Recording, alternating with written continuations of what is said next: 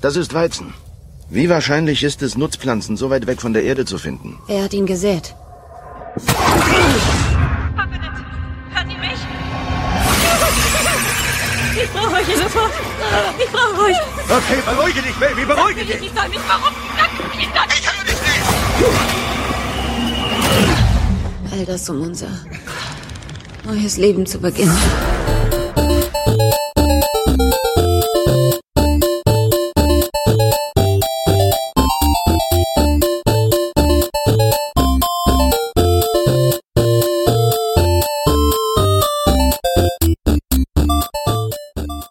Willkommen zu einer neuen Folge Nerdizismus, dem Podcast für Nerds, Geeks und Cosplayer.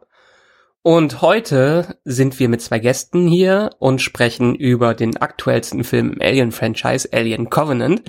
Und dabei habe ich, die hatten wir äh, vor ein paar Episoden schon mal dabei, die Caro von Tales from the Couch. Hallo Caro. Und Hallo. als zweites nicht den Chris, den wir sonst im Podcast haben, sondern die Chris mit K geschrieben, eine Grafikdesignerin aus Berlin, richtig?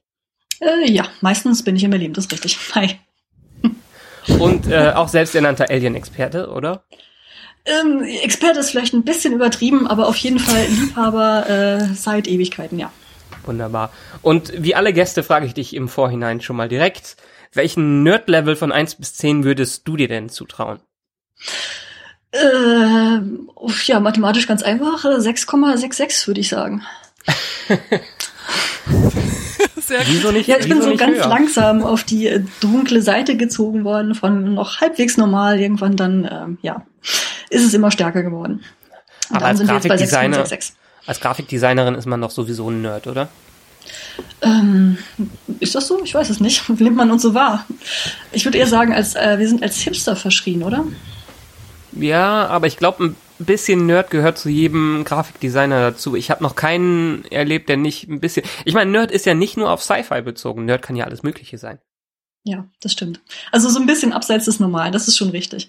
Es muss immer irgendwie ein bisschen wild oder kreativ oder ausgeflippt sein. Das stimmt schon. Super. Ja, und wie gesagt, wir sind heute hier, weil wir alle letzte Woche äh, den neuen Alien-Film gesehen haben. Hm. Mhm. Verhaltenes mhm im Hintergrund. ja, ähm, bevor wir direkt mal einsteigen, was denn unsere Meinungen zu diesem Film sind, ähm, fasse ich, glaube ich, noch mal ganz kurz das, die grobe Story dieses Films zusammen.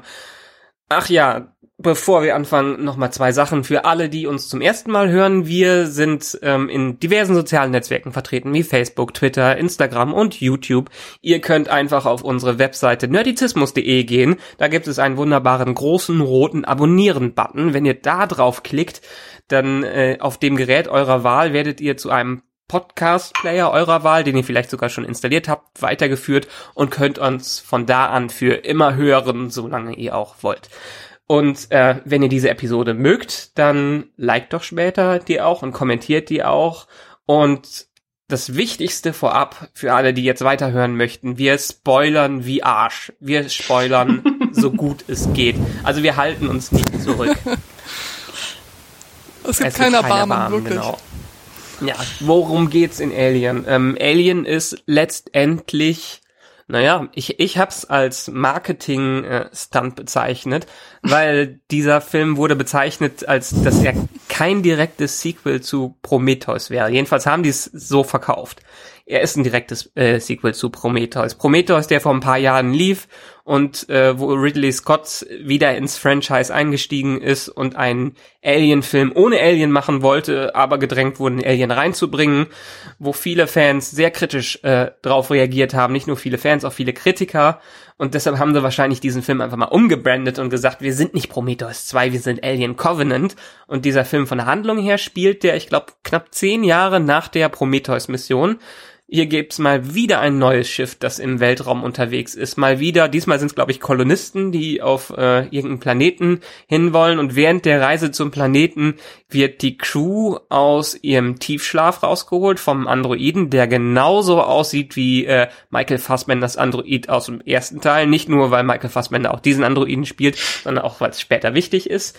Und die fangen ein Signal, ein mysteriöses Signal von einem anderen Planeten auf, das, äh, dem sie jetzt nachgehen wollen. Und ähm, was muss ich noch sagen? Ach ja, das Raumschiff wurde beschädigt, deshalb wurde die Crew aus dem Tiefschlaf geholt. Und letztendlich äh, haben die jetzt einen Plan Planeten entdeckt, der auch wohl habitabel ist, den, weil die wollten eigentlich zu einem Planeten, der noch sieben Jahre entfernt ist. Und deswegen sind zum anderen Planeten, um erstmal zu gucken, wo der Funkspruch herkommt. Und zweitens eventuell sich sieben Jahre Reise zu sparen. Und wie wir aus diversen Sci-Fi und Genrefilmen wissen, ist das nie ein gutes Zeichen, wenn ein Planet aus dem Nichts auftaucht. Nein. Wie kommst du darauf? Was, was soll schon Schlimmes passieren, ja? Ja. Hat noch irgendwer Ach, was ja. zur Story hinzuzufügen? Was ich vergessen habe. Ja, das sind die ganzen wunderbaren Einzelheiten, auf die wir ja noch dann der Reihe nach jetzt, jetzt ein, Ja. äh, eingehen können. Ähm, ich muss sagen, erstmal zum, zum Anfang. Ähm, also ich bin ähm, grundsätzlich äh, in den Film gegangen. Ähm, ich habe mir diesen Haupttrailer äh, angesehen. Ähm, ich habe ansonsten wirklich alle Spoiler gemieden und ich war wirklich also ich muss sagen, ich habe mein Herz geöffnet. Ich wollte diesen neuen Alien-Film, ich wollte ihn wirklich mögen. Also ich bin wirklich äh, optimistisch und blauäugig reingegangen. Aber schon am Anfang kamen mir so erste Zweifel und äh, ich habe immer wieder Chris angeremp, äh, angerempelt neben mir. So, so ist, das, ist das nicht seltsam? Oder wir haben, wir haben den, ich habe selten einen Film so viel kommentiert mit, ähm, ja, Mit den Anwesenden im Kino, Leuten genau. wie, wie mir im, Ja, also genau, du bist einer dieser genau, Kinozuschauer, ähm, die ich hasse, wenn die während des Films reden. Ich glaube, die haben uns alle gehasst an diesem Abend. Ich mache das eigentlich nicht. Ja, genau. Also normalerweise mache ich das wirklich nicht, aber das, ja, es muss schon wirklich viel passieren, äh, damit ich das mache. Der ging's direkt beim Prolog Ja. los. Ähm, ich fand den Prolog ja wirklich ein bisschen holprig. Also man, ähm, ihr habt den Film ja äh, alle, äh, alle gesehen. Er startet ja äh, mit äh, Peter Wayland und David quasi in der Vergangenheit. David wird ja quasi aktiviert und dann stehen die halt in diesem Luxusanwesen vor irgendeinem See ähm, und haben halt ihre erste äh, Unterhaltung. Und es soll, ich denke, es soll einfach klar gemacht werden, warum dieser Android halt diesen ähm, diese Verachtung für, für Menschen hat. Aber schon da war das so, äh, ja, es Ja, aber auch sich hier, ganz schön, oder? deshalb sage ich, das ist so ein, so ein offensichtliches Sequel. Äh, Ohne Prometheus kann man diesen Prolog nicht sehen, weil man keinen Plan hat, was geht hier denn gerade ab. Hm. Ja. Ja, das stimmt, das stimmt. Ja. Und ähm, womit ich eigentlich das, das größte Problem habe, ähm, der Sprung danach zu Covenant, da ist ja, ähm, es soll ja, glaube ich, dieses, weiß nicht, was das genau war, so ein, so ein Sonnensegel oder irgendwie sowas. Da, auf jeden Fall, es gibt ja auf jeden Fall einen äh, Defekt auf dem Raumschiff. Und gleich zu Beginn, wirklich gleich zu Beginn, es wird einem so ins Gesicht gedonnert, gibt's da diesen äh, Defekt und einer der Crewmitglieder, der verbrennt ja in seiner in seiner Ja, äh, James Franco, ne? Ja. Genau, James Franco ist eigentlich so das äh, der positive Aspekt des Na, Films. und, oder er hat Glück gehabt, dass er die meiste Zeit nicht zu sehen war. ja, vielleicht, genau.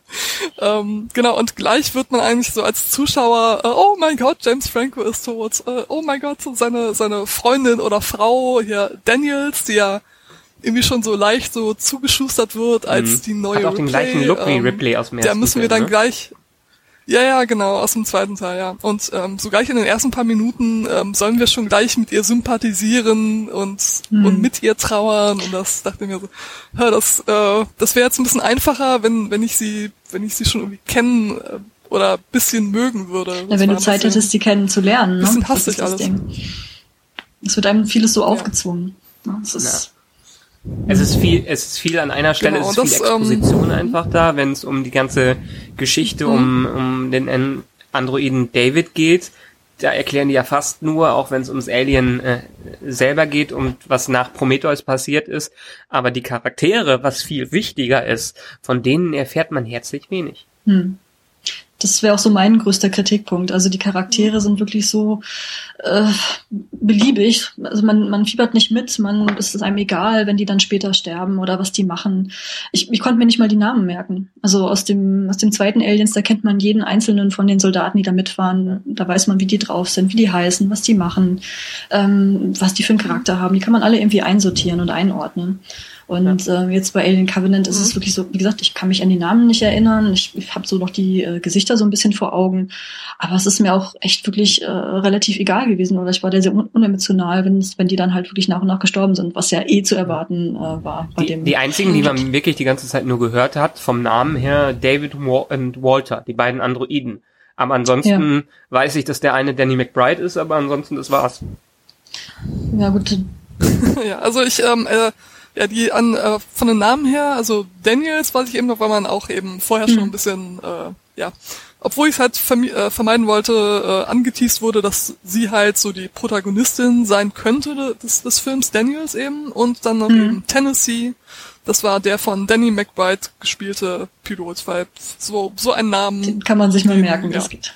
Vergisst man nicht. Und, und dann, und dann trägt er auch noch so einen, so einen Cowboy-Hut ja, oder was Danny auch immer McBride das war. Ja. Genau. Der, der, der hat ja auch noch so ein bisschen mehr Dialog. Den vergisst man ja auch nicht. Ja, aber es ist, ja, ist so. Ich finde es ja schade, dass der so wenig Screentime äh, bekommen, äh, Bildschirmzeit bekommen hat, weil äh, das wäre einer der Charaktere neben ja vielleicht Daniels, der mich so richtig interessiert hätte, der aber mhm. allein durch den äh, den die, das Charisma von Danny McBride einfach eine Bildschirmpräsenz hatte. Ja, war auch mit einer der der stärksten Nebendarsteller. Genau, ähm, ja, der, der hat auch ähm, ziemlich gut ins Bild gepasst von diesen, jetzt nicht so klinisch rein, mhm. sondern eher so, ne, der so ein bisschen ähm, abgewrackteren, ich mein, wenn man jetzt an, an die ähm, Crewmitglieder aus Alien 1 denkt, das ja. waren ja auch so Leute, die es halt nicht so ganz genau genommen haben mit der Sauberkeit auf einem. Ach komm, das Schiff war auch nicht so sauber, das macht alles nichts.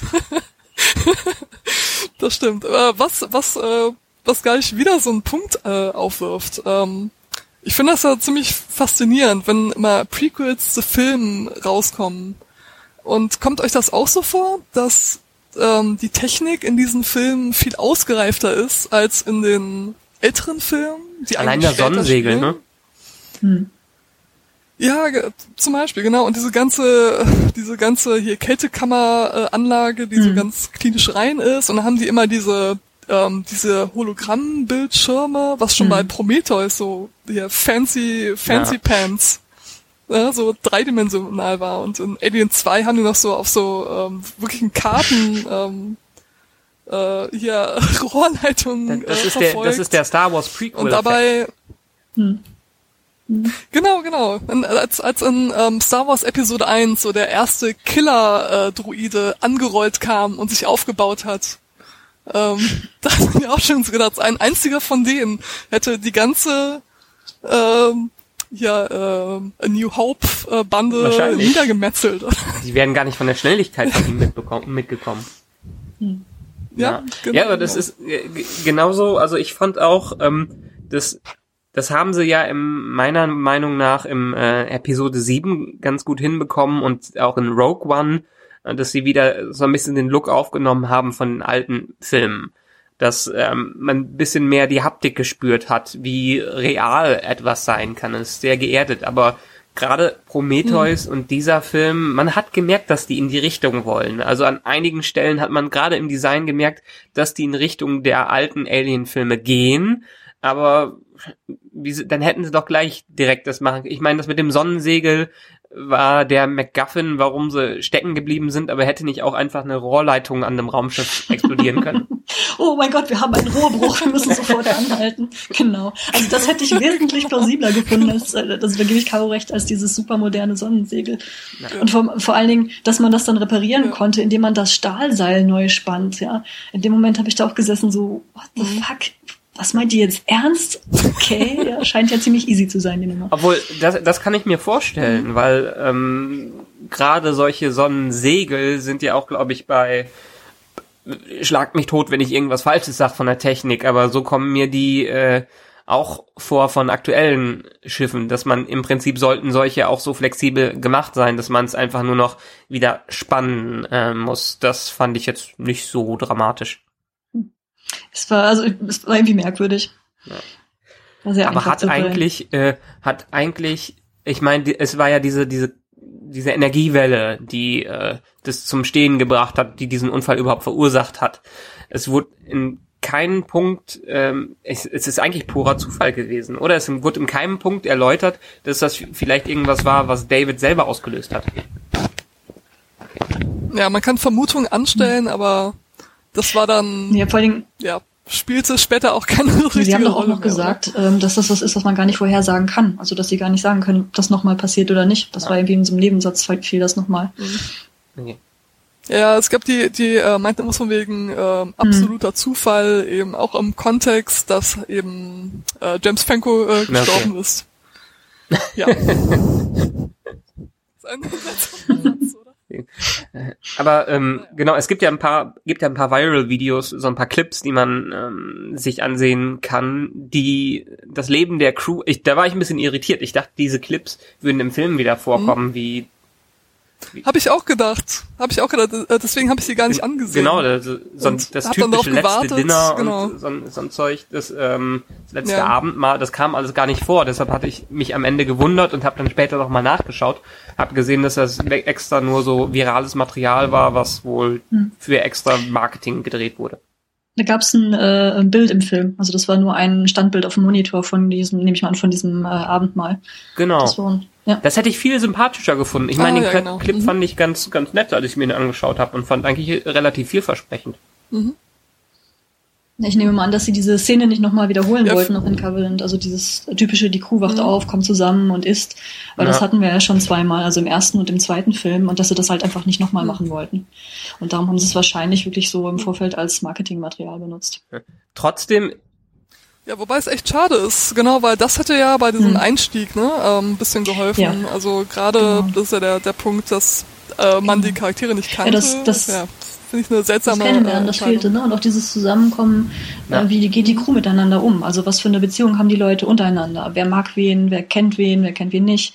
Ähm, das war ja was, was in den ersten Filmen super funktioniert hat, in den, ähm, ja, in diesen, ja, was war es auch immer, Abendessen, was auch immer, ähm, wenn sie aufgewacht sind und haben sich dann da unterhalten, haben Späßchen gemacht. Da wusste man genau, wie man die Leute halt irgendwie einzuschätzen hat. Ne? Und Genau. jetzt gab's hier so eine Szene, so eine Briefing oder ähm, ja, der neue Captain ist da und sagt mal Hallo-Szene, aber die war halt auch sehr holprig und stolprig, ähm, weil er da ja auch so seine Probleme hatte und ja, es, es fühlte sich halt irgendwie nicht besonders irgendwie äh, einführend an. selbst in Prometheus hatte man ja so ein bisschen das Verbrüdern der Crew drin, äh, oder? Jetzt erinnere ich mich nicht ganz Ja. genau. Ja, schon ein bisschen, be beziehungsweise Ja. das Nicht-Verbrüdern, wenn halt dieser totale Psychopath, der Ach so, Geologe ja, ja, war, dann sagt, Jetzt erinnere äh, ich mich. ich bin nicht hier, um Freunde zu machen. Genau, ja. Aber ja, klar, immer, immerhin, ne? Die haben dem halt ein bisschen Zeit gegeben, äh, also ein bisschen mehr Zeit noch. Ja. Ja. Das Und trotzdem ist jetzt der weitere Plot, lehnt sich schon sehr an dem an, was auch letzte Mal bei Prometheus passiert ist. Die stoßen auf den Planeten, äh, schauen sich diesen Planeten genauer an und dann passieren alle möglichen blöden Sachen, wo die von Viechern angegriffen werden.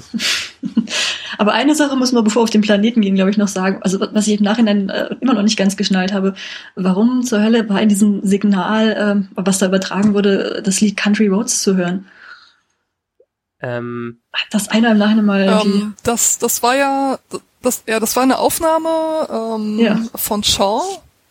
Und die hatte das ja aufgenommen auf dem gelandeten oder abgestürzten oder was auch immer äh, Raumschiff, das auf, äh, auf dem Planeten war. Ähm, die Frage ist dann nur, ähm, hatte es dann David halt diese Aufnahme nochmal rausgeschickt? War das ein Hilferuf Ja. oder so? Oder Weil das kam einem ja schon wie so eine Verzweiflungs, ähm, also äh, das würde ich mir vorstellen, dass jemand sowas ins Weltraum, in den Weltraum rausschießt, wenn er sich komplett allein oder er oder sie sich komplett allein fühlt, keine Hoffnung mehr hat und dann einfach mal zum Spaß so ein Funksignal rausschickt. Genau, also äh, ähm, erklärt wurde es jetzt auch nicht wirklich. Das ja, musste man sich dann halt selber so Ich meine, es gab ja dieses leichte, untergründige Thema äh, Heimat oder Home. Also da kommen jetzt ein paar Kleinigkeiten zusammen. Wenn wir jetzt sagen würden, die Country Roads, so ein, so ein Country-Lied mit, mit Heim, äh, Heimweh. Ähm, und dann äh, Daniels die ganze Zeit sagt, ja, wir wollten unsere ähm, Holzhütte am See bauen. Und der, der, der Cowboy Ah, namens Tennessee, ja, das ist so, ein- Ja. so ein, da kommen Hat so ein der nicht auch als erster angefangen, das Lied zu, äh, Hm. zu singen, das zu erkennen? Äh, ja, genau, genau. Das ist Ah, so, ja. so ein kleines Subthema halt erkennbar, ne? Irgendwie Heimat, äh, Heimweh, irgendwas in der Richtung. Ja. Ja, und dann, dann landen sie auf Ja. dem Planeten. Dann Und dann, dann- finden sie Weizen. Dann diese, ja, den Tod und Sie finden den Tod und Weizen. Ich finde, das könnte ein neuer Film sein. Der Tod und der Weizen. Sehr schön. Ja, man, ähm, äh, gerade als die äh, Expedition losging, wir haben uns am, am Anfang ja noch, da fing, da fing, ähm, da fing schon an, dass wir uns laut Dinge gefragt haben, was mir jetzt im Nachhinein auch sehr leid tut. Äh, nein. Weil du uns dafür hassen Ja. würdest, Michael. Also ich habe euch im Geiste dabei gehabt, wir- weil wir ich genau gefragt, solche Leute ja. neben mir hatte im Kino. Okay. Ähm, also äh, wir haben uns als erstes erstmal äh, gefragt, warum, äh, ich meine, die wollten halt ähm, halt dieser ähm, Signalquelle auf den Grund gehen, deswegen sind wir gelandet, äh, acht Kilometer entfernt von der Quelle. Das akzeptieren wir einfach mal. äh, und dann, dann sind wir halt so mit, äh, mit so Isomatten und, und Weltraumcamping. Oh ja, ich erinnere mich an den Witz. Schlafsäcke, genau, genau. Aber das ist doch das, auch das typische Ja, haben Phänomen, das auch so- typische Star ja. Trek Phänomen. Man kann auf einem Planeten nie nah an dem Ziel landen, wo man hin will. Es muss immer irgendwelche äh, Hindernisse geben, dass man mindestens einen Tagesmarsch vor sich hat, um nicht direkt da landen zu müssen. Ja, was einen ja wundert, weil später es ja diese große Ruine gibt, ähm, mit einem riesigen Landefeld. Okay, die paar Leichen natürlich auf dem Weg, aber immerhin. äh, ja, das, das akzeptieren wir jetzt einfach mal so. Ja, und ähm, ja, jedenfalls die ähm, Expedition, die zieht ja los, um dem halt auf den Grund zu gehen. Ähm, und dann äh, schon das erste das erste Paar, das sich dann ein paar Meter entfernt trennt, äh, also von der Gruppe trennt, äh, um ein paar Proben zu nehmen. Das ist auch wieder der, der. Klassiker, oder? Das war so einer der ersten großen Kopfschüttelmomente. Also ich weiß noch, wir saßen alle so, oh nee, nicht wirklich. Weil ne, man weiß ja, Ja. erstens ganz genau, dass das total bescheuert ist. Und zweitens fragt man sich so, hm, ja, die Leute, die auf, also als Leiter auf eine Expedition geschickt werden mit 2000 Kolonisten an Bord, ähm, die da äh, darauf getrimmt sind, einen neuen, gefährlichen, unerforschten Planeten irgendwie in Augenschein zu nehmen, dass die nicht so die hellsten sind, das war nicht so ganz einleuchtend. Ja, aber die haben ja auch einen, einen, einen Anführer gehabt, einen Captain, der selber völlig unfähig war. Hm, ja. Der, der hat das ja auch Das einfach so akzeptiert. Mhm. Ähm, ich habe auch nicht ganz verstanden, sie haben versucht, bei ihm immer so ein bisschen die, äh, äh, dass er sehr religiös wäre, im Vordergrund zu stellen, aber davon habe ich am Ende gar nichts gemerkt. Hm.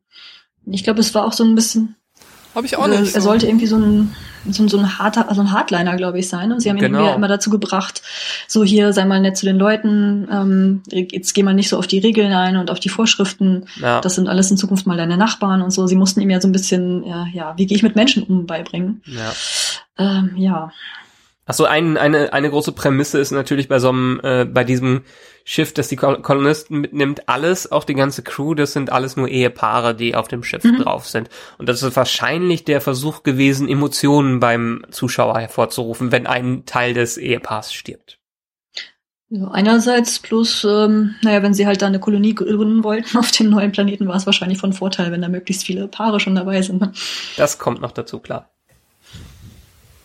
Ja, hat Daniel jetzt direkt noch nicht gehabt. Oh ja. Also entweder das oder, oder sie hatten das so als die große, die große neue Single-Börse angepriesen. Neuer Planet. Aber es muss ja auch so sein, oder? Die, die Alien-Helden müssen ja auch Single sein. Also wenn man mal so an Ripley zurückdenkt, also sie wollten ja auch möglichst viele Analogien zwischen Daniels und Ripley schaffen. Und ähm, grundsätzlich ist Alien ja auch eine, eine Reihe, die sehr viel mit irgendwie Sexualität und äh, das Thema Frausein und so weiter gespielt hat. Ähm, und jetzt haben sie natürlich unseren Haupt, also unsere Hauptdarstellerin Daniels genommen und haben ihr gleich mal in den ersten Szenen ja ihren Mann oder Freund, was auch immer, halt weggenommen. Und äh, da stand sie nun alleine und musste sich halt durchkämpfen. Ja. Ich meine, das fand ich gar nicht mal. Letztendlich die Schauspielerin war mir einigermaßen sympathisch.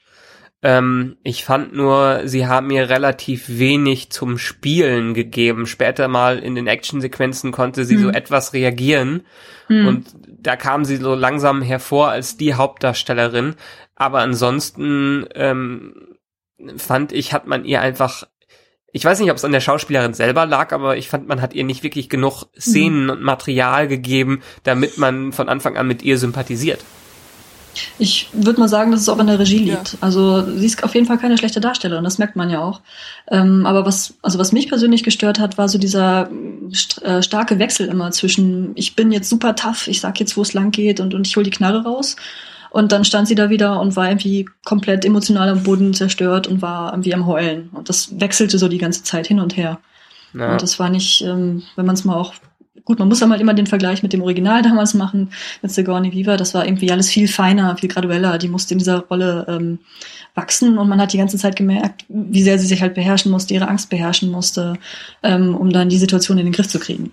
Was ja gerade die Enttäuschung ist, weil ähm, ich meine, wir haben Ridley Scott wieder hier am Steuer, der Mhm. ja eigentlich ein großartiger Regisseur ist und der großartige Filme macht. Ich meine, Blade Runner, Alien, äh, äh, Gladiator sind alles Riesenfilme, aber in den Mhm. letzten Jahren meiner Meinung nach hat er fast nur Murks verursacht. Hm. Und ähm, keine Ahnung, ob das äh, daran liegt, dass er ein, Ko ein Kollege hat mir die Tage gesagt, dass äh, der früher immer viel mit seinem Bruder zusammengearbeitet hat. Und der Mhm. Bruder ist wohl vor einigen Jahren gestorben. Und das hätte man wohl dann in der Qualität seiner Filme gemerkt. Ich plapper gerade nur nach, was man mir vor zwei Mhm. Tagen erzählt hat.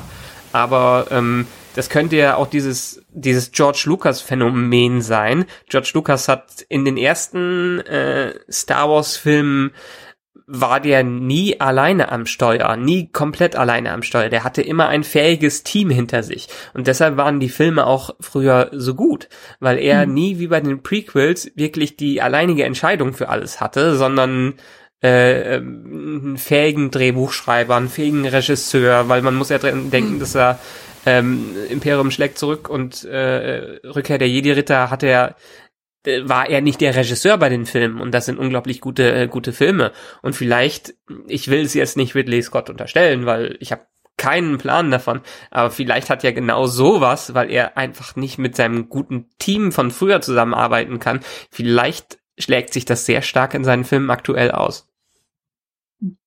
Kann sicherlich Einfluss drauf haben. Und ich denke mal, noch ein weiterer Faktor ist, also wenn man das bei so vielen halt sieht, ne, wie du schon sagst, George Lucas, Ridley Scott und noch andere, ähm, dass so die, die neueren Filme irgendwie verloren haben. Also an, an, ähm, an Logik, an guter Dramaturgie, an Biss, an ähm, Schauspielerführung, dass da auch noch andere Faktoren im, äh, mit dabei sind. Ja. Also was ich immer so, also auch nur, was man so hört oder was ich so gelesen habe, dass wahnsinnig viel mehr Leute Einfluss nehmen auf den Film, ähm, was, wo es gar nicht darum geht, ist die, ist, ist die Story jetzt wirklich in sich schlüssig und toll, sondern okay, wie viele Effekte müssen wir da reinpacken, damit es ankommt, was können wir machen, damit wir noch mehr Merchandising machen können, dann reden da irgendwelche Investoren mit und das äh, Studio und die Produktion und immer mehr Leute wollen irgendwas da reinpacken, was dem Film äh, irgendwie um, nicht unbedingt gut tut Mhm. das war für mich halt immer so ein Indiz für, na, das, das könnte halt auch so ein Grund sein. Ja. Und wenn man jetzt sagt, ähm, Prometheus nochmal als Beispiel, da war ja äh, mein persönlicher Lieblingsfreund J.J. Abrams mit dem Boot. Also, Caro lacht schon, weil sie weiß, dass ich hier gleich wieder rot anlaufe. Wusste ich, ja, der ist ja so wahnsinnig toll und der kann das ja alles und der hat nochmal das Drehbuch umgestrickt und dann hat das gemacht und ja, es war Grütze. Ja, Hm. also da sind Leute wie Ridley Scott und J.J. Abrams und was kommt dabei raus? Ein Film, wo man irgendwie kopfschüttelnd halt da sitzt. Und Ja. ich, ich meine, ich habe sogar im äh, Vorfeld noch gesagt, eigentlich wollte ich Alien Covenant auch nicht gucken. Ich habe genau wie sie, ich habe nichts, ich habe nichts gespoilertes gesehen oder so. Ich habe mir nur den Trailer angeguckt und habe mir dann so gedacht, so, mm, oh je, ob das gut geht. Und äh, hätte mir eigentlich eher so irgendwann mal auf DVD oder äh, weiß ich wo angeguckt. Und ähm, dann kam Caro, Caro halt an mit den, äh, ja, ich habe da was ausgemacht für die Premiere, willst du mitkommen? Äh, für die Vorpremiere, Vorpremiere, Entschuldigung, Vorpremiere sogar. einen Tag früher sogar. Und da konnte ich halt nicht Nein sagen. Ja. Ich meine, erstens, erstens hat Caro gefragt, zweitens waren wir mit einer Gruppe von Nerds quasi unterwegs, ähm, die sich das halt zusammen angeguckt haben. Und dann ist das halt nochmal ein, ja, ein anderes Erlebnis. Ja, dann sagt man halt nicht Nein. Und es war ja auch lustig. Ja, genau, das ist, das ist doch der Vorteil, wenn man mit Freunden und vor allen Dingen Genau. Nerds in so einen gerade auch, ähm, ich will nicht sagen schlechten Film, ich fand ihn nicht komplett ein Fail, wie ihr vielleicht, ähm, aber dass selbst so ein Film zu einem Hm. spaßigeren Erlebnis wird. Ja. Nee, als kompletten Fail würde ich ihn auch nicht äh, betiteln. Also das kann man jetzt nicht sagen. Also gerade visuell macht er vieles richtig, sieht unglaublich toll aus. Viele schöne Sachen sind dabei. Ähm, aber ich glaube, das, was sich uns am meisten gestört hat, sind wirklich so Plot, Story und, und Charakterzeichnung, Na, ähm, was dabei so auf der Strecke geblieben ist. Und ja, wie gesagt, wenn man mit ähm, einer Gruppe von Freunden, Nerds äh, unterwegs ist und sich das anguckt und dann auch ein bisschen drüber lachen kann, dann ähm, ist es auf jeden Fall unterhaltsam. aber es hat keiner bei euch im Kino irgendwie Sch oder leise gesagt. nein, nein, soweit nicht. Und normalerweise machen wir das auch nicht. Also so, so laut, ja. Ich meine, so laut waren wir Oder war es eher wie. Mystery Ähm, Science Theater, dass sich alle das, genau. über euch amüsiert haben? Nicht ganz so laut waren wir nicht. Ich, ich hoffe es. Aber vielleicht sollten wir das beim nächsten Mal machen. Ja, äh, ich meine, ich, ich, ja. Äh, Ich, ich, muss ja sagen, ich kann, ähm, ich kann einem Film viel äh, verzeihen, wenn er, wenn er Spaß macht ähm, oder wenn er eben andere ähm, erlösende Qualitäten hat. Aber ich muss sagen, ich saß, äh, wenn wir uns nicht mal gerade über irgendwas lustig gema gemacht äh, hatten, saß ich eigentlich echt sehr unglücklich im, im Kino. Das, ähm, ich würde auch wirklich glatt sagen, dass äh, das Alien Covenant sehe ich als den schlechtesten aller Filme, sogar als schlechter als Alien vs. Predator. Aber zählt man. Alien vs. Predator in das Universum mit rein? Die sind doch nicht offiziell in dem Shared Das würde ich Universe eigentlich, drin, oder? das, ja, das, das würde ich eigentlich noch, noch, äh, noch nicht mal machen, aber ich ziehe den Vergleich Okay. so weit. Echt? Schade. ja. Ähm, Den ersten AVP? ja. War das mit dieser Pyramide am Ende? Ich bin mir nicht mehr sicher. Ähm, der erste war ja irgendwie in der Arktis und das war ja, glaube ich, auch in so einem alten Gebäude, genau. Und der zweite, der spielt dann ja in Okay. so einer Kleinstadt. Also ich glaube, der, ja, ich glaube, der erste war Ich dann. Ja, glaube, den zweiten habe ich gar nicht mehr gesehen. Ähm, Aber das für, was? aber für mich zählt das mehr in die äh, ins, ins Predator-Universum. Also die Aliens sind da ja nur so Kanonenfutter. Ähm, Ja, ja, also, ja, also, ähm, das ist auch eher so ein Spaß, irgendwie so ein Mhm. Was wäre wenn Ding für mich. Also, Okay, aber wenn wir einfach, einfach, ja. einfach mal zum Ähm, Film also, hm? zurückkommen, an der Stelle, wo wir jetzt ungefähr äh, sind, dass die auf diesem Planeten sind und natürlich auf irgendwelche Sporen treten. Äh, das sind die gleichen Sporen wie in Prometheus, ne? die dann dieses Virus, es wird später als Virus erklärt, äh, auslösen. Ja, das ist ja irgendwie so ein, eine mutierte organische Version und die Leute, die treten ja auf irgendwelche Blumen oder was weiß ich drauf und dann formen sich diese Sporen genau zu so kleinen, spiralförmigen, schwebenden Lebewesen. Und da habe ich auch schon so, ah, ja, ja als die, ähm, man, die fliegen dann den Leuten äh, in die Ohren rein Nase. oder sonst wo rein und genau.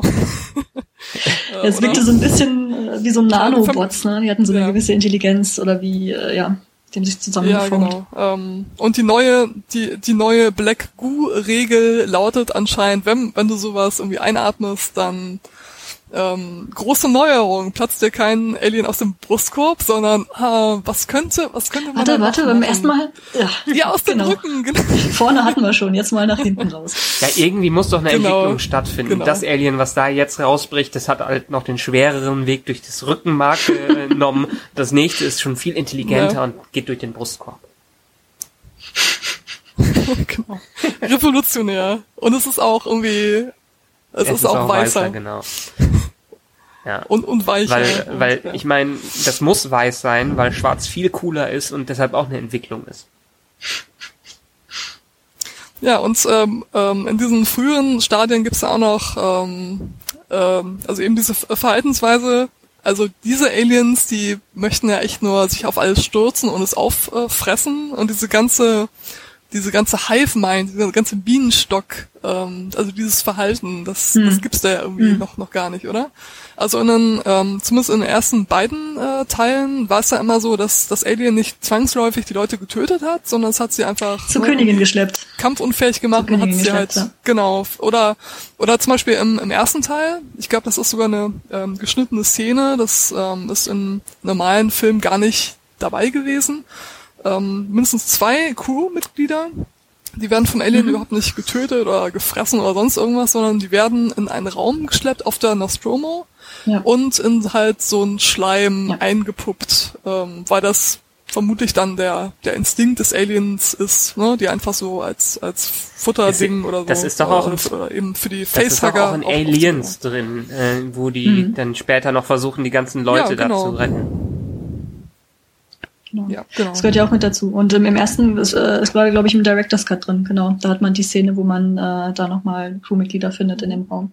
Und das macht ja auch Sinn. Also die Aliens, also das Ganze war ja aufgebaut wie ein ähm, Bienenstock oder wie ein Ameisenstaat, ähm, wo es eine Königin gibt, die Eier legt und die Aliens sind die, die Arbeiter, die Drohnen quasi und sorgen halt dafür, dass das ganze System funktioniert. Das heißt, die schleppen die Leute halt ran, ähm, spinnen die halt ein, da sitzen dann irgendwo die, die Eier mit den, äh, mit den Facehuggern ähm, und dann so fängt der Zyklus halt an. Ne? Und dann kommen wieder neue Aliens. Was ja, was ja wirklich super interessant ist, ne, so als, ähm, so als der, der, der äh, Instinkte, äh, Hm. dem, den dir äh, angehören, aber offenbar ähm, hat das alles ja einfach nichts miteinander zu tun. Also die Dinger platzen vorne Hm. oder hinten raus, oder hinten in, im Fall von Covenant und dann wachsen die innerhalb von ich weiß nicht, von zwei Hm. Minuten auf, auf echt, äh, ne? Wie auch immer das Aber das Wachsen, das Wachsen kann man ja noch nachvollziehen, Aliens, weil ja. die wachsen ja auch so schnell im Körper. Mhm. Eigentlich wachsen die im Körper noch viel schneller. Ja, aber auch, auch da wachsen jetzt in Covenant auch viel schneller äh, heran ja, als also in extrem Städten. schnell. Das meine, haben sie wirklich nochmal Ja. irgendwie schneller gemacht als in den anderen. Das stimmt. Aber äh, man muss der Fairness halber noch sagen, wenn man jetzt irgendwie von Logik spricht, ähm, dass die, also das, das Alien, was zum Schluss da ist, das Schwarze, das ist ja dann erst das, das perfekte Alien, was wir dann auch kennen. Also was wir aus Teil 1, Teil 2 und Teil 3 kennen, Mhm. was dann auch wirklich diesen, äh, diesen Start mit der Königin und dem, was wir jetzt gerade halt erklärt haben, ähm, an den Start bringt. Und diese ganzen davor, ja davor, das sind ja so Vorstufen. Das sind irgendwelche Experimente ähm, der ja, Natur kann man jetzt eigentlich nicht sagen. Und Aber, genau, das, ähm, das führt uns direkt nochmal weiter im Film, weil als nächstes, nachdem die ersten zwei, das waren zwei Aliens, die ausgebrochen sind. Das erste Alien ausgebrochen ist, und das zweite weiße Alien, das Proto-Alien, sagen wir jetzt einfach mal, Mhm, mhm. ähm, ausgebrochen ist, dann stoßen die ja, dann treffen die ja auf David. Und da war ich noch überraschter, weil ich habe mir ähm, ich habe mir in den Vorberichterstattungen und zu den ganzen Spekulationen zu den äh, Filmen, ich lese ja gerne Spoiler, solange ich mich nicht komplett der Handlung spoilern lasse, war ich davon ausgegangen, dass die auf David treffen, dass der nur wirklich den, auf den Kopf von David treffen und nicht auf einen voll funktionsfähigen Komplettkörper David. Und äh, ja, der hat sich lange Haare wachsen lassen, wie auch immer das beim Androiden funktioniert. Ja, ich glaube, das war auch einer der, der großen Ach du Scheiße Momente. Also ähm, nachdem wir am Anfang diesen mit dem Ja, genau. Warum teilt sich die Gruppe auf Moment hatten, kam dann der verdammt, warum hat der Android lange Haare und warum sieht er aus wie ein Elf aus Herr der Ringe? Ja. mit seiner Kapuze und seinem grauen Mäntelchen. Ich dachte echt in dem Moment, das kann nicht wahr sein. Was machen die da? Ja, also ich meine, klar, die ganze Kultur von den, ähm, ja, wie heißt es auf Deutsch? Ich weiß, äh, in Englisch ist ja Engineers, ne? Äh, die, die, ähm, diese urtümliche große Rasse. Ja. Ähm, da sehen wir ja auch nachher, was Caro schon gesagt hat, diesen, diesen Tempel, wo die halt gewohnt haben. Wir sehen in kleineren Rückblenden ein bisschen was, äh, wie das damals ausgesehen hat, ähm, dass da tausende von denen waren. Und dass die zwei irgendwie Hochtechnologie hatten, aber rumgelaufen sind wie im Mittelalter. Ja? Alles war irgendwie aus schwarzen Steinen und man hatte irgendwie äh, sehr mittelalterliche Brunnenwasserquellen, keine Ahnung. Ähm, und alle liefen rum mit diesen äh, Mäntelchen im, ja. Ja Genau, und es muss ja gerade irgendein großes Fest stattgefunden haben, Ja. weil ansonsten versammeln die sich sowieso immer in großen äh, Engineermengen da zusammen. Hm. Genau, und winken den ankommenden Ja, Raumschiffen. der große Eroberer kommt zurück anscheinend. Ja. Also so habe ich das aufgefasst, die Szene. Genau. Und dann stand da, ja, das kö- könnte Und das ist dann die Stelle auch, wo man ähm, erst richtig mitbekommt, dass es ein wirklich ernst gemeintes Sequel zu Prometheus ist. ja, Weil ab da gibt's fast nur noch Exposition und man erfährt alles, was man gar nicht erfahren muss, äh, was nach Prometheus passiert ist. Hm. Also, und es war irgendwie merkwürdig. Also wir sehen dann ja auch eine Version von David, wie auch immer, in diesem Raumschiff von, den, ähm, von dem Engineer, ja, der aber auch irgendwie anders aussieht. Ne? Der hatte wieder so ganz hellblond gefärbte Haare und sah irgendwie ziemlich mitgenommen aus. nee, aber der war ja hellblond im ersten Teil.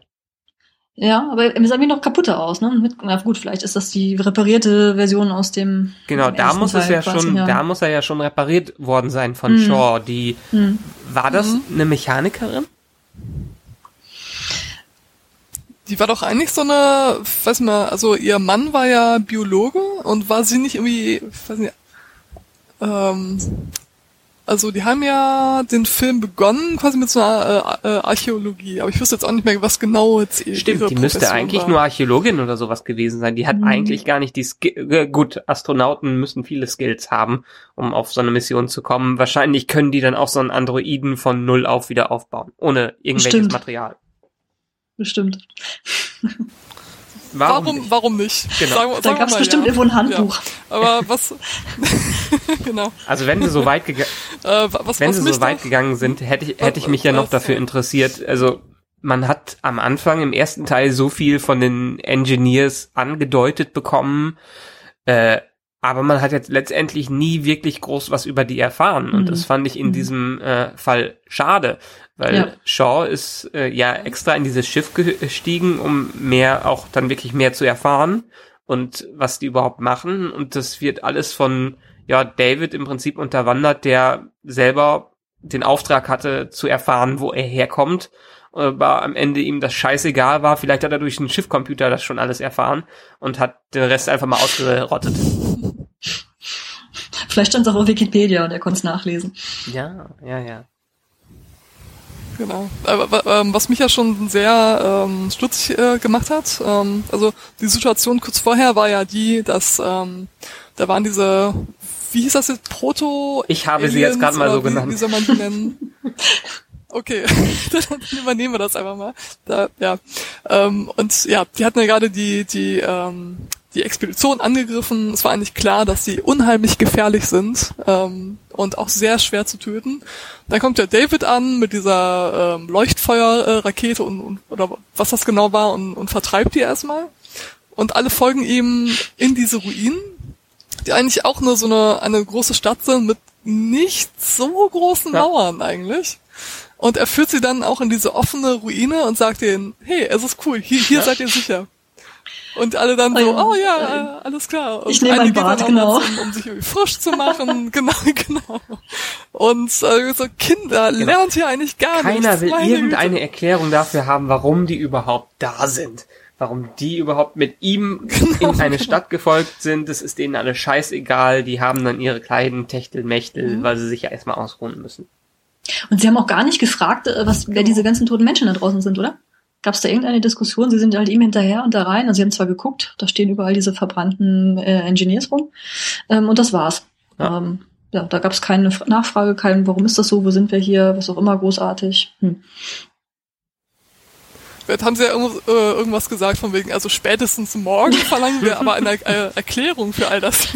Ja, was wir ja komplett Ja. vergessen haben, vielleicht waren sie auch zu sehr abgelenkt von dem Sturm, der mal wieder passend perfekt auf diesem Planeten Ja. stattgefunden hat, damit die auch ja nicht zurück können auf die Covenant und die Covenant auch ja nicht runter kann.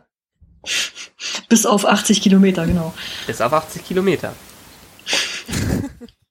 ja. Ja. Und äh, dann, dann gibt es eigentlich eine der ähm, seltsamsten Szenen im ganzen Film, die auch so kurios gedreht worden ist. Äh, Oh, ja. meinst du die Flötenszene? die Flötenspielszene, die Ja. war ja keine Ahnung, was da äh, denen im Kopf den Machern rumgegangen ist, ob die vorher einen geraucht haben oder so. Ja, okay. Ähm, das war ja so kurios. Mhm. Das ist, ähm, Also was soll man dazu sagen? Wa- Was, was passiert ist, dass äh, David und Walter alleine sind. David irgendeinen Schwachsinn schwafelt, ihm äh, eine Blockflöte in die Hand drückt und ihm äh, auf sehr äh, homoerotische Art beibringt, die, die Flöte zu spielen. Was ja auch Ja, mehrdeutig sein kann. ähm, spa- ja. Also spätestens da hatte ich den Gedanken, dass der ganze Film eigentlich eine Art ähm, Prometheus Fanfiction ist. Also mit äh, Michael Fassbender x Michael Fassbender. Du hast es im ersten, Oh Mann, ja, beim ersten Mal hast du es ein das war äh, Michael. Fassbender Fan-Fiction-Movie genannt. Ich fand das eigentlich sehr treffend. Ja. Also das war wirklich eine der Szenen, wo man wirklich nur noch so im Kinosessel weiter runtergerutscht ist und sich so gedacht hat, so, what the fuck, war- was geht jetzt? Und warum? Das, das war wirklich, das war, das ja, war wirklich ja, ja, definitiv, ja. Oder? Also für Und mich. die ganze Szene äh, war auch ja. so gedreht, als ob die stolz auf sich wären, die Macher, dass die diese Szene mit reingebracht haben.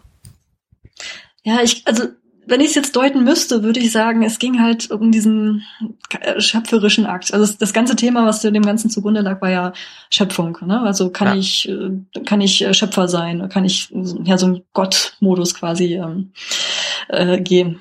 Äh, und jetzt haben wir diese Szene, wo wir den wo wir zwei Androiden haben, die äh, unterschiedlich sind, aber gleich aussehen. Also David, der als erster erschaffen wurde und der sämtliche Freiheiten hat. Also quasi der erste Mensch in Anführungsstrichen seiner Generation. Und dann hat man festgestellt, so, mh, das ist vielleicht doch nicht so eine gute Idee, wenn wir den Androiden Gefühle geben und alles, was wir Menschen haben, die können dann auch mal schnell am Rad drehen. Und dann haben sie die nächste Generation äh, aus der Walter ja auch stammt, geschaffen, die da etwas eingeschränkter ist, ne? die selbst nicht mehr ja, kreativ tätig werden können. Und dann haben wir eben diese Szene mit der Flöte, wo David ähm, Walter beibringen möchte, was Musik ist und wie man selber ähm, Musik kreiert und haben dann festgestellt, okay, der eine kann es, der andere kann es eben nicht, der kann nur nachmachen. Der kann das Ja. technisch lernen, aber er kann selber kein Musikstück anscheinend äh, kreieren. Und dafür war diese Szene da, um das Ganze nochmal ähm, zu erläutern, okay, ja, der eine kann das, der andere nicht und es geht um Schöpfung. Aber ähm, man hat es halt äh, ja leicht übertrieben und wollte da unbedingt diesen künstlerischen Anspruch haben und es muss irgendwie besonders tiefgründig und fein und toll sein, um dem Film noch eine äh, tiefgreifende Note zu geben. Aber es war wirklich einfach nur, ich würde sagen, weird, awkward. So. Was, was ja genau das gleiche Problem vom Prometheus ist, dass Prometheus äh, so sehr vorheucheln wollte, dass er ein, wie du gerade schon gesagt hast, tiefgründiger Film ist, was im Mhm. Prinzip da komplett nach hinten losgegangen ist. Und das ist so eine Mhm. Szene, die parallel zu dem spielt, was man die Fans eigentlich schon von Prometheus nicht mochten. Hm.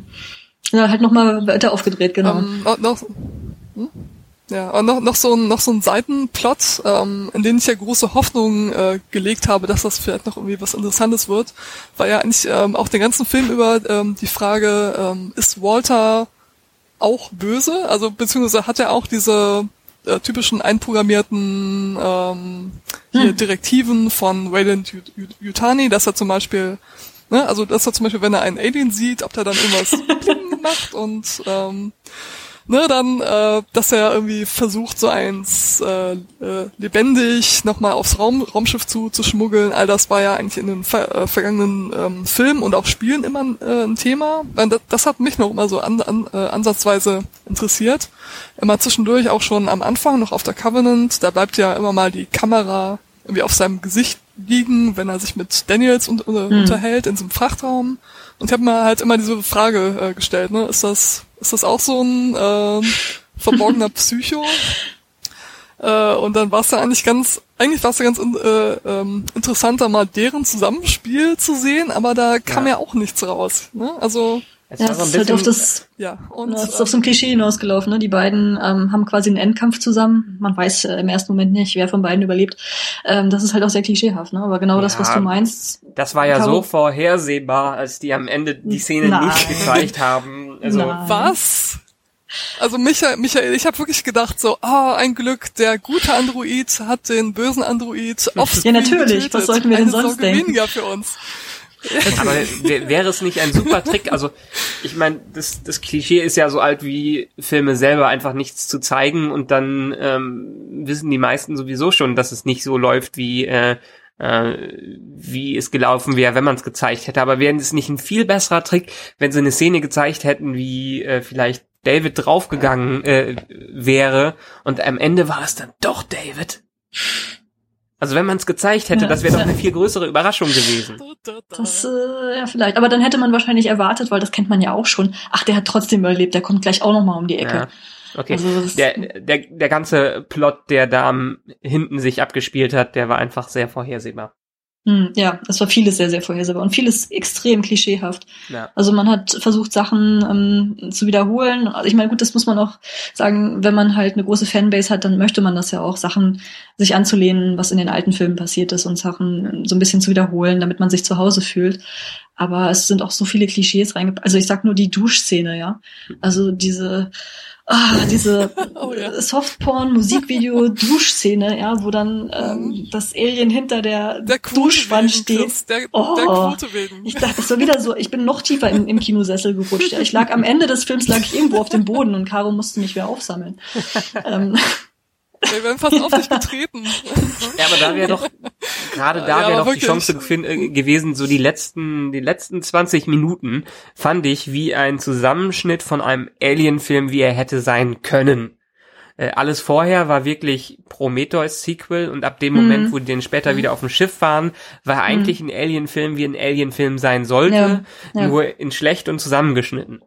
Ja. Ja, genau, also in, in schlecht und auch alles Ja. sehr hastig. Und ich habe wirklich gedacht, ähm, ähm, es endet ja quasi damit, dass sie nochmal in diesem Frachtraum sind mit, ähm, ne, mit irgendwelchen Maschinen. Ich hab, also ein Teil von mir hat ja gedacht so, oh mein Gott, gleich öffnen wir die Frachtlupe, äh, äh, Luke und das und das Alien wird sich an an irgendeine Hütte hängen, die halt am See Das steht. Alien landet in der Holzhütte am See und wir haben ein Happy End für das Alien. Also das wäre zumindest noch ein lustiger Twist gewesen, ja.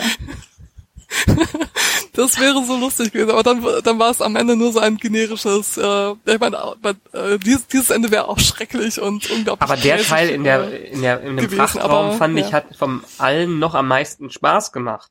Weil er Hm. wenigstens ein wenig, ich mein, klar, man wusste ganz klar, was am Ende passiert, weil diese Szene gab es in tausend anderen Filmen, nicht zuletzt in der Alien-Reihe schon öfters.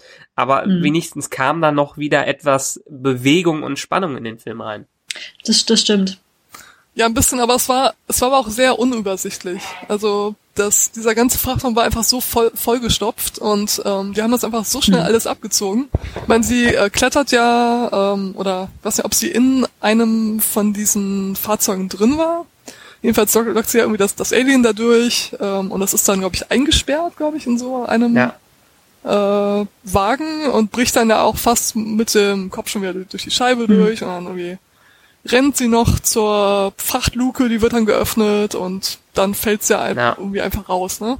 Ja, das, äh, Ja, und das war's. Das und wird ich ja hab- aufgespießt. Ja, ich habe ich hab schon wirklich deutlich mehr, mehr, genau, ich habe ich hab schon wirklich mehr äh, erwartet von diesem Ja. äh, Showdown, ne? Ähm, aber lass uns doch dann vorher noch mal ganz kurz zum Alien selber gehen. Und zwar wie, also letztendlich erfahren wir in diesem Film ja, wo das Alien herkommt.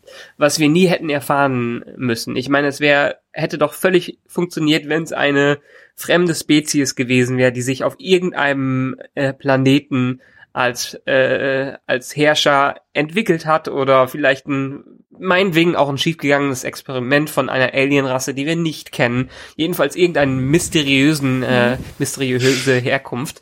Aber was ist jetzt? Was passiert hier? Oh mein Gott, die Menschen sind für die Aliens verantwortlich, weil die den Androiden gebaut haben, der für die Aliens verantwortlich ist.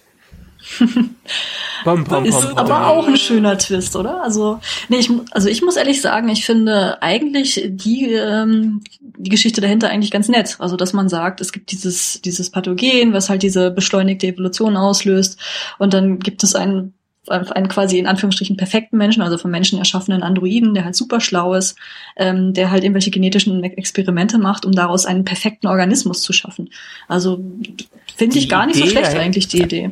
Die Idee dahinter finde ich nicht schlecht, aber ich finde sie unpassend für Alien, weil Alien hat davon gelebt, ähm, in den ersten Filmen ging es erstens um die Charaktere und äh, der Gegner war dann das Alien, das unglaublich furchteinflößend war, was unglaublich mächtig war und äh, wo man nicht sagen konnte, wo kommt es her, was will es außer zu töten und äh, was können wir dagegen machen.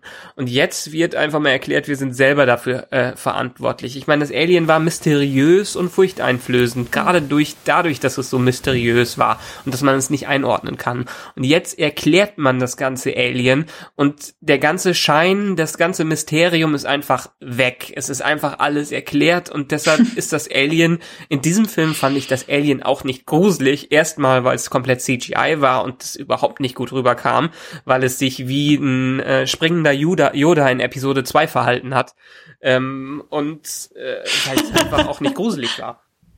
Das stimmt. Also Grusel, äh, apropos Gruseln, das war auch so ein Faktor, der komplett gefehlt hat. Ich habe mich in, in keinster Weise irgendwo gegruselt, geschockt, irgendwas, gar nichts. Also als ich heute Morgen das äh, Fusselsieb von meiner Ma Waschmaschine geleert habe, da habe ich mich mehr gegruselt, muss ich sagen. Das, da kam so schwarzer Schleim raus. Ja, okay, das war eklig, aber ähm, in dem Film, nee. Oh mein Gott, Ja, nicht anfassen. vielleicht war auch ein Alien in der Waschmaschine und ich habe es jetzt einfach klein geschreddert, mag auch sein. Äh, Das braucht nein, aber ein paar Tage, um sich entwickeln, zu Also, entwickeln. hm. Wahrscheinlich. Naja, auf jeden Fall, ähm, nee, also ja. Gruselfaktor so gar nicht eigentlich. Also ähm, ich habe ich hab ein paar Mal nicht nicht hingesehen, aber ich bin auch sehr schreckhaft äh, und nicht so wie, wie Chris und, und ja. Ich, ich halte ich halte nichts aus. Ich habe glaube ich einmal uh, gemacht. Und trotzdem siehst du dir Horrorfilme an. Ja, Caro ja. ist halt Mann, tapfer. Mann, Mann. Oh ja, übrigens, bevor ich vergesse, Caro, das äh, erstmal so auf, auf kleiner privater Ebene noch. Wir haben letztens ähm, It Follows gesehen. Äh, Wir haben ihn noch, noch, nicht gesehen. gesehen. Wir haben ihn endlich mal gesehen und ich fand ihn äh, oh. echt gut. Ich ja, fand und? ihn nicht ganz so gruselig. Ich hätte ihn mir gruseliger vorgestellt. Ähm, mhm. Aber ich fand's äh, eine schöne Idee und leider muss ich da Tarantino zustimmen, von dem ich ein Interview später noch gelesen habe, dass er sich gewünscht, dass er das Konzept auch geil mhm. fand, aber gewünscht hätte, dass die Ausführung in dem Film noch ein bisschen besser gewesen wäre.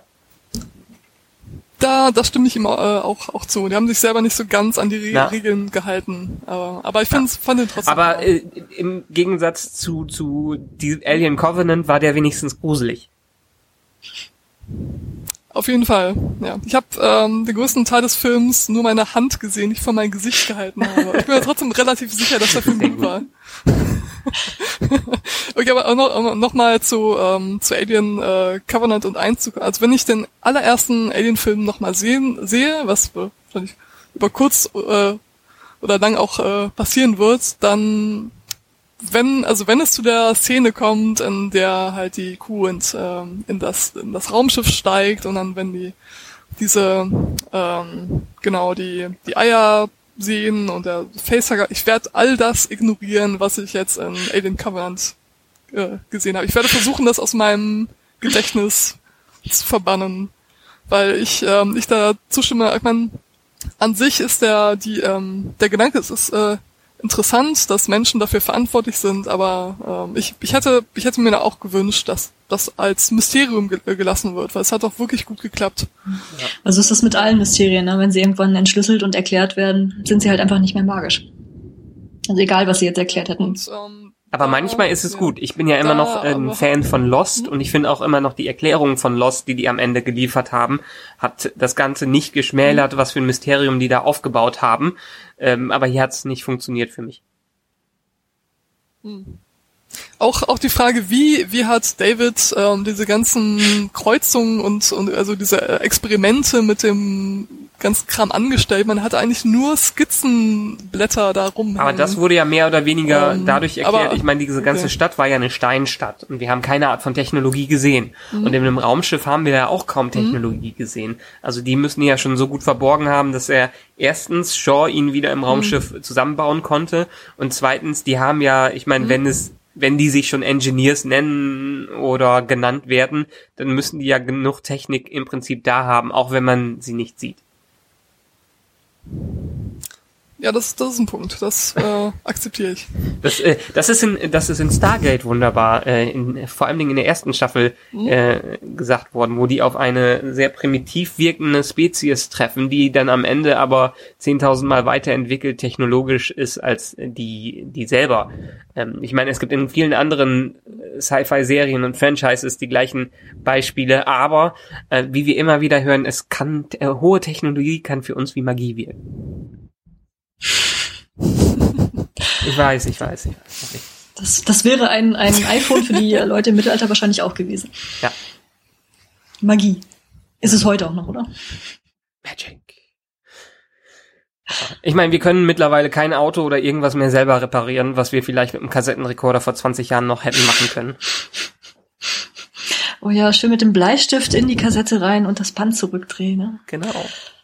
Und wir sind ja mittlerweile so weit, dass äh, Google beispielsweise, ich glaube, für die Entwicklung von KI Algorithmen nutzen die mittlerweile auch KIs, die die selber bauen und wissen auch bei vielen Sachen gar nicht mehr, wie äh, men äh, menschlich denkende Computer oder nach diesem Algorithmen äh, gefertigte Computer das überhaupt schaffen, was sie machen. Also letztendlich, wir wissen ja eh nicht mehr, wie irgendwas bei uns funktioniert. Da kommt Elektrizität rein. Kann irgendwer, irgendwer mir erklären, wie Elektrizität funktioniert? Ich weiß es nicht. Magie. Magie. Ja, ich habe keine bessere Erklärung als Magie, deswegen schließe ich mich mal einfach an. Ja, ähm, kommen wir zum Abschluss des Films. Ähm, den ich, ich meine, das war die Konsequenz davon. Ähm, alle gehen in die Tiefkühlkammer, das Alien ist, äh, ist besiegt. Ach ähm, alle sind mehr oder weniger glücklich. Äh, aber natürlich kommt raus, im letzten Moment, eigentlich hätte sie eher drauf kommen müssen, aber im letzten Moment kommt raus, dass äh, äh, Walter nicht Eigentlich, David ist. Eigentlich, ja. Äh, dass David nicht Wal äh, so, genau, dass Walter ja. nicht Walter ist. Ja. Also man, man hätte, man hätte ähm, zumindest mal drüber nachdenken können. Auch, Nach dem, was ja. alles da passiert ist, So, definitiv. also man, ja. Man, und und ähm, äh, es war ja auch nicht nur, nur sie, sondern äh, Tennessee war, war ja auch noch da. Deswegen habe ich mich auch ein bisschen gewundert, dass sie beide einfach, oh ja, okay.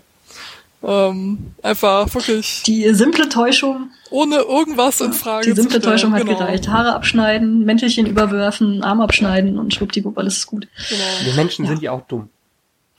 Wobei man sagen muss, in so einer äh, Situation, wo alle unter Stress stehen, vielleicht wäre es uns genauso gegangen. Ja, Das ist, sowas ist ja noch okay, ja. Das kann man ja noch verschmerzen. ja. Und Ja, ich meine, an- nach einem, nach einem stressigen äh, Abend ähm, möchte ich auch echt nur noch in meine Kältekapsel und da ist mir auch alles egal. Ja, und letztendlich soll es ja noch einen dritten, wenigstens einen dritten Teil in dieser äh, Trilogie geben. Und da habe ich keinen Plan, wie jetzt dieser dritte Teil aussehen soll, außer dass ähm, wir dazu überleiten, wie dieses große Raumschiff am Anfang von Alien 1 äh, dahin kommt, wo es ist. Ja, wir müssten jetzt ja noch wahrscheinlich die Story mit den Siedlern sehen, ne? Unsere 2000 Kolonisten mit äh, David an Bord, mit den zwei Alien-Eiern in der Schublade. Naja, er, er ist ja jetzt für die Population der Aliens im Universum verantwortlich. Hm. Deshalb, da wird ja nicht viel mit passieren, außer dass der die alle als Brutmaschinen benutzt. Ja, ja, klar. Sie müssen ja irgendwo hin. Muss die einfach den äh, Planeten da wahrscheinlich bringen, wo sie eigentlich hin wollten oder so. Ja. Genau, also es könnte ja vermutlich sein, dass sie dann jetzt ähm, quasi sich auf den Weg machen nach ja, LV Mhm. 426. Und da war ja auch halt, ähm, äh, zumindest dann zum Beispiel in, also in Alien 1 äh, auf dem Planeten sind ja die Eier auf einem Raumschiff. Und im zweiten Teil, ähm, ja, ich weiß nicht, ob das jetzt dasselbe Raumschiff war. Jedenfalls ist dann ja da auch bereits die, die Alien-Königin äh, an, äh, an, ansässig. So, deswegen könnte er ja all das bis dahin Wahrscheinlich. kreieren. Aber wollen wir das noch sehen in einem Film? Nee. Ich möchte das, ich habe Nee. schon viel zu viel gesehen. Ich möchte, Warum auch? Ich meine, wir wissen, wie es ausgeht, wir wissen, was passiert Ja. ist. Die Geschichte kennen wir schon. Also warum muss, müsste man die nochmal in einem großen Film erzählen? Ja. Das hat nichts Spannendes mehr. Ja, aber es ist genauso wie bei diesem Film. Die Hälfte des Films kennt man, weil man sie erstens, es ist in Prometheus schon gewesen, zweitens ist es in den anderen Alien-Filmen gewesen und nur für die Erklärung, wo jetzt, um, dass wir das Alien selber geschaffen haben, äh, durch, durch unsere Idiotie KIs zu entwickeln, ähm, oder, oder zu intelligente KIs zu entwickeln, ähm, das hätte ich jetzt alles nicht unbedingt sehen müssen. Da hätte ich viel lieber ein Mysterium gesehen, wie die, keine Ahnung, was nach Alien 3 wirklich, oder nach Alien 4 wirklich passiert ist. Äh, ja, das war doch auch damals irgendwie die Idee, ne? Dass nach Alien 4 noch einer kommen sollte, der auf der Erde spielt, ähm, wo die Aliens auf der Erde gelandet sind. Der ist ja nicht gemacht worden, wenn ich mich Okay. da richtig erinnere. Also ich habe da mal was gelesen, dass da sowas äh, irgendwie angedacht war. Caro? Aber äh, weiß ich gar nichts von. Ja, ich meine, wann, wann kam Alien äh, 4 raus? Ich glaube 97. Das ist ja auch schon eine Weile her, ne? ja, ja. Gott, ist das Aber das lang her. Raumschiff zum Und das ist einfach echt, ja, das ist einfach äh, irgendwie versunken. Im, im Nee, da kam nichts mehr. Aber das Raumschiff ist ja zum Schluss zur Erde zurückgestürzt. Ja. Ja, Ja, und da stimmt. war ja wie Ripley ganz glücklich, Genau. also die Ripley zumindest, ähm, die Erde irgendwie wieder sehen zu können.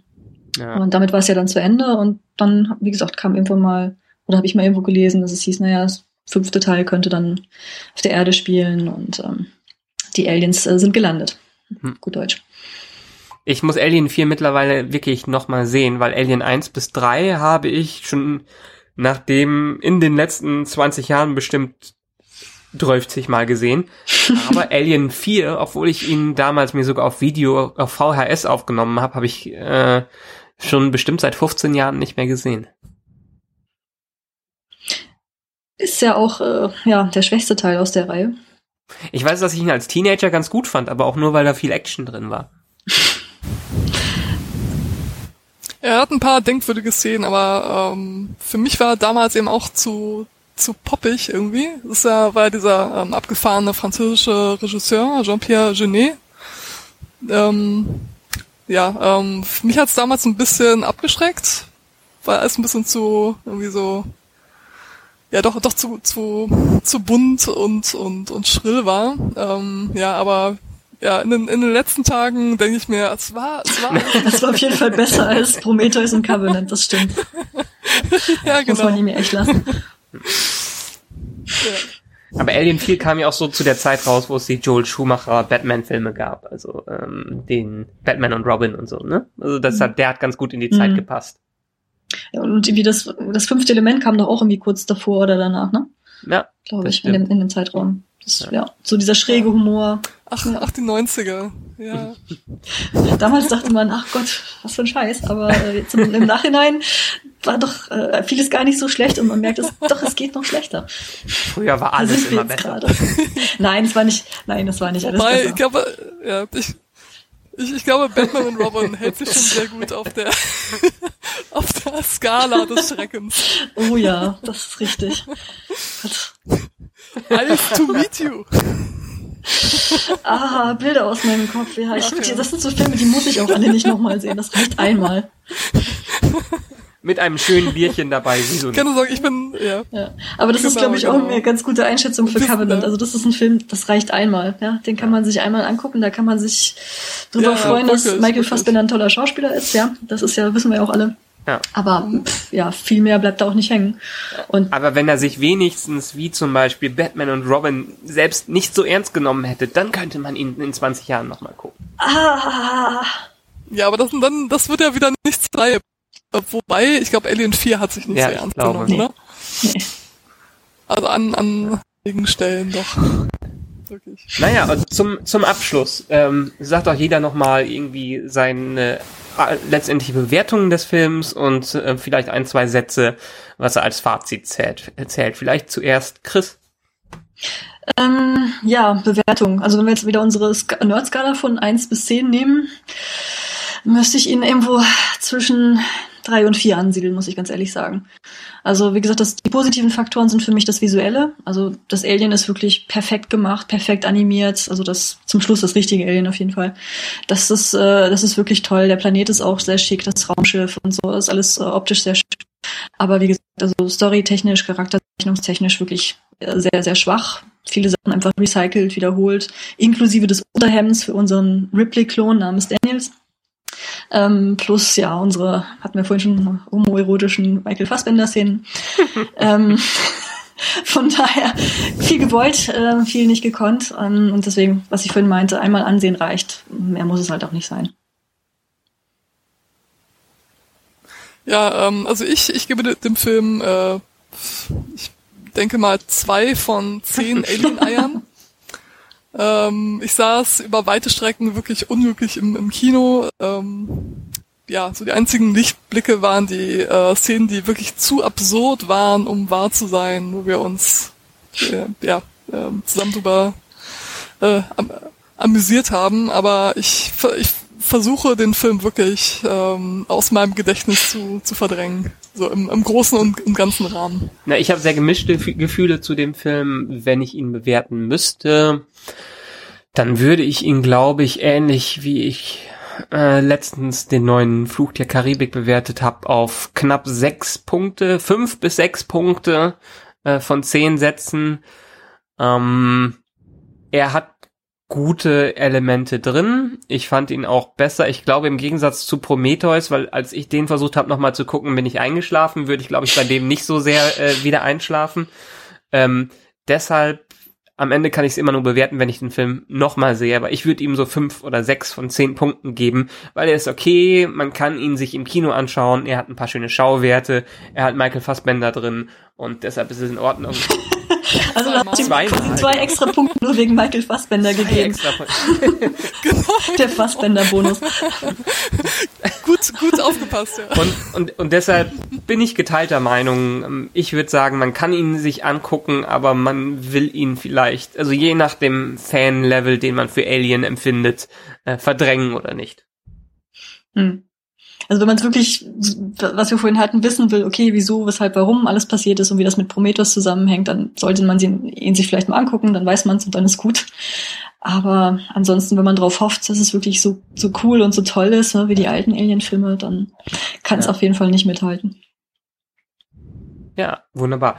Äh, dann danke ich euch beiden mal, dass ihr heute Abend zu mir gestoßen seid und äh, so gerne ja, über diesen gerne. Film abrenten wolltet. ja, leider. Ne? Also wir hätten auch wirklich gerne irgendwie passioniert und ja. begeistert über einen neuen Alien-Film gesprochen. Also ähm, so als großer Alien-Fan wünscht man sich das ja. Ist halt einfach ja. sehr schade, dass es nicht irgendwie nicht klappt. Ja, genau. Ich hätte, ich hätte auch äh, Daniels sehr gerne äh, als eine meiner Heldinnen äh, in den Helden-Olymp äh, erhoben, aber es, äh, es ja. sollte einfach nicht sein. Vielleicht ist der dritte Teil der Trilogie ja besser. Ja. Hm, ja, die Hoffnung stirbt zuletzt. Genau.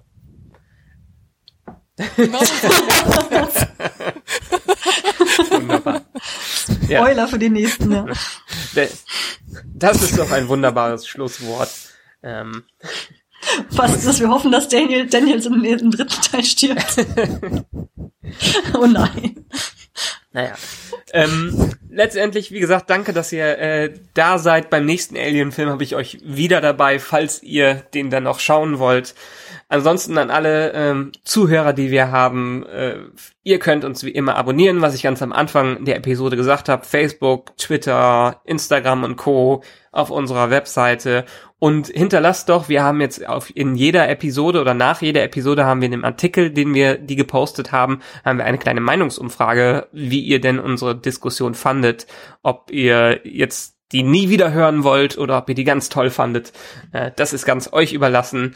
Ähm, wir freuen uns auf jeden Fall aufs nächste Mal, wenn wir keine Ahnung, mit irgendwelchen Themen wieder dabei sind. Ich glaube, demnächst haben wir mal einen Special Effects Artist von Game of Thrones in unserem Podcast, äh, von Pixmondo aus Frankfurt. Da äh, freue ich mich sehr drauf. Und ansonsten, wie immer, bis zum nächsten Mal. Danke fürs Zuhören und ciao. Ciao. Ciao, ciao.